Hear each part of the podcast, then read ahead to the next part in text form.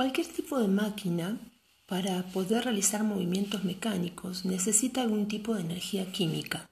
El coche, por ejemplo, un automóvil, para que se mueva necesita de una reacción química de quema de combustible para que el motor funcione. Un barco necesita que sus calderas sean abastecidas por hulla, de entre otras tantas máquinas conocidas, que en materia de energía no difieren mucho con el cuerpo humano.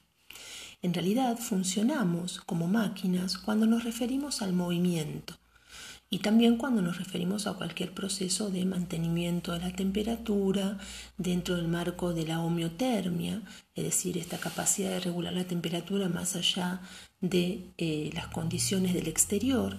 Entonces es una máquina, una máquina viva, una máquina caliente. Y eh, cuando funcionamos como máquinas, cuando nos referimos a este movimiento, somos una máquina mecánica. Y para que se realicen procesos mecánicos es necesario que antes sean desencadenados procesos químicos en nuestro organismo. Y estos procesos químicos son los que llamamos de metabolismo. También es cierto que el metabolismo es el conjunto de transformaciones que las sustancias químicas sufren en el interior de los organismos vivos. Estas reacciones son responsables de los procesos de síntesis y degradación de los nutrientes en la célula y constituyen la base de la vida, permitiendo el crecimiento y reproducción de las células, manteniendo sus estructuras y adecuando respuestas a sus diferentes ambientes. Por supuesto que cuando hablamos de ambientes no solamente nos estamos refiriendo al ambiente ecológico en el sentido amplio, sino el ambiente intracelular e intercelular, es decir, el contacto que hay entre distintas células que conforman un mismo tejido. Las reacciones químicas del metabolismo están organizadas en diferentes vías metabólicas, que son secuencias de reacciones en las que el producto de una reacción es utilizado como reactivo en la reacción siguiente.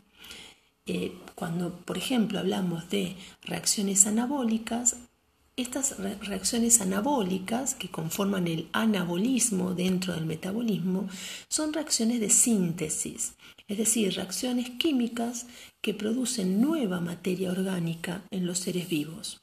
Se sintetizan nuevos compuestos, moléculas más complejas, a partir de moléculas simples, con consumo de ATP.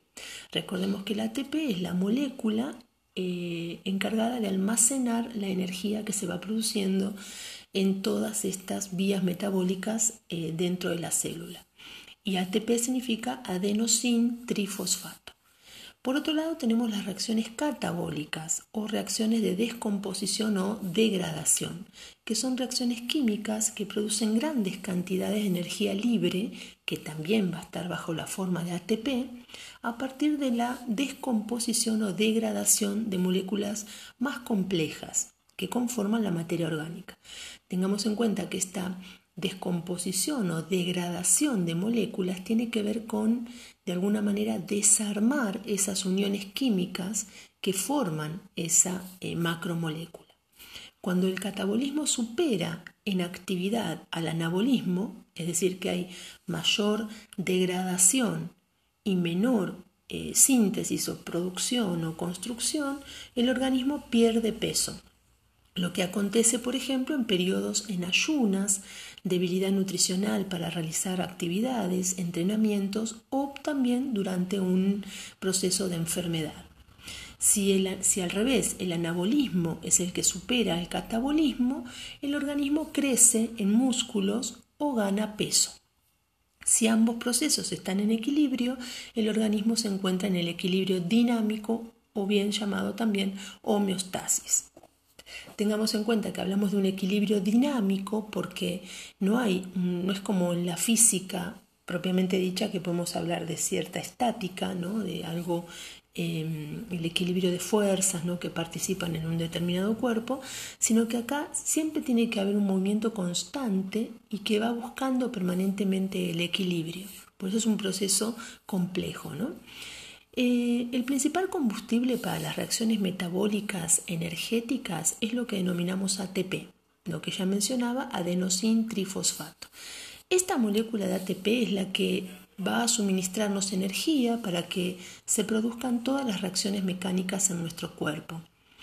eh, el mecanismo de acción del ATP funciona por degradación de una de las moléculas de fosfato, degradación que es realizada por una enzima, la ATPasa.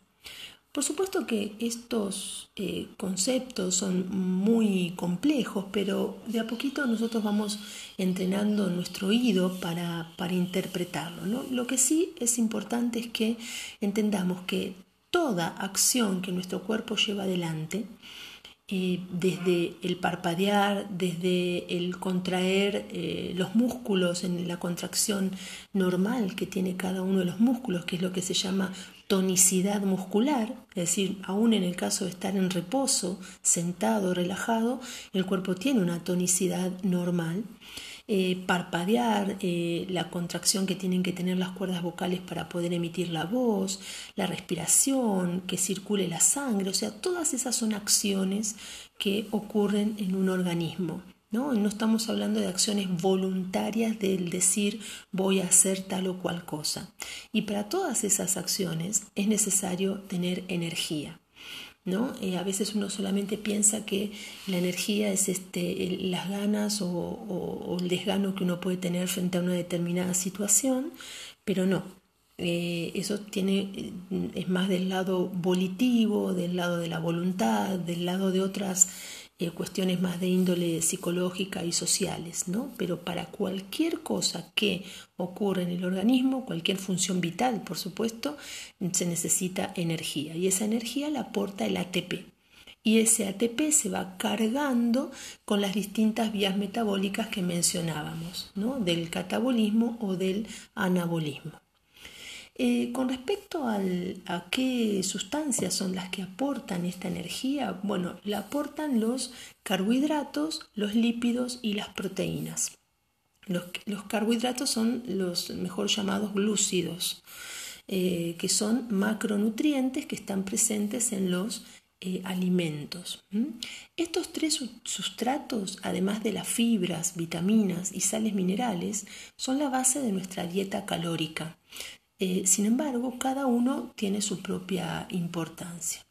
Eh, cuando hablamos de moneda de energía de nuestro cuerpo, y volvemos a mencionar que se trata del ATP, el cuerpo humano tiene como fuente de ATP tres vías metabólicas, que son las tres vías metabólicas que luego también seguirán estudiando en segundo año.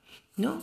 Eh, la vía del ciclo ATP creatina-fosfato, esa es la, la primera vía. La segunda vía es una vía anaeróbica, es decir, que funciona en ausencia de oxígeno y ese es un proceso glicolítico donde se va a desarmar de alguna manera la molécula de eh, glucosa y luego, la tercera vía es una vía aeróbica, es decir, que sí necesita de oxígeno para que se produzca y ocurre en eh, las mitocondrias. Y ese es el que se denomina respiración celular, que no tiene que ver con la ventilación respiratoria en la que participan eh, los pulmones, básicamente, y las fosas nasales y las vías aéreas, etcétera, eh, no es esa ventilación, sino que es el, momento en el que se hace la combustión de estos macronutrientes en el interior de la célula, donde se quema esos macronutrientes en términos químicos para obtener de ellos la energía que luego va a ser usada para acumularse en el ATP y para que nos permita hacer todo tipo de función que nosotros realizamos. Esa es la respiración celular o eh, combustión biológica. Ese proceso aeróbico o aerobio de obtención de energía eh, se da por el metabolismo de los carbohidratos primeramente. O sea, en primer lugar son los carbohidratos el mejor combustible y el más directo que tenemos para nuestras células. Y en segundo lugar, los lípidos. ¿sí? Este, y en algunos casos, en situaciones de urgencia o cuando hay desnutrición o algún proceso en el que la, la, célula no puede recurrir a la energía que le dan los lípidos o los carbohidratos, solo en esos casos de urgencia se utilizan las proteínas. Pero evidentemente estaríamos en presencia de cierto deterioro metabólico o algún proceso particular que, que la persona o el organismo en general estaría eh, sufriendo. ¿sí? Eh,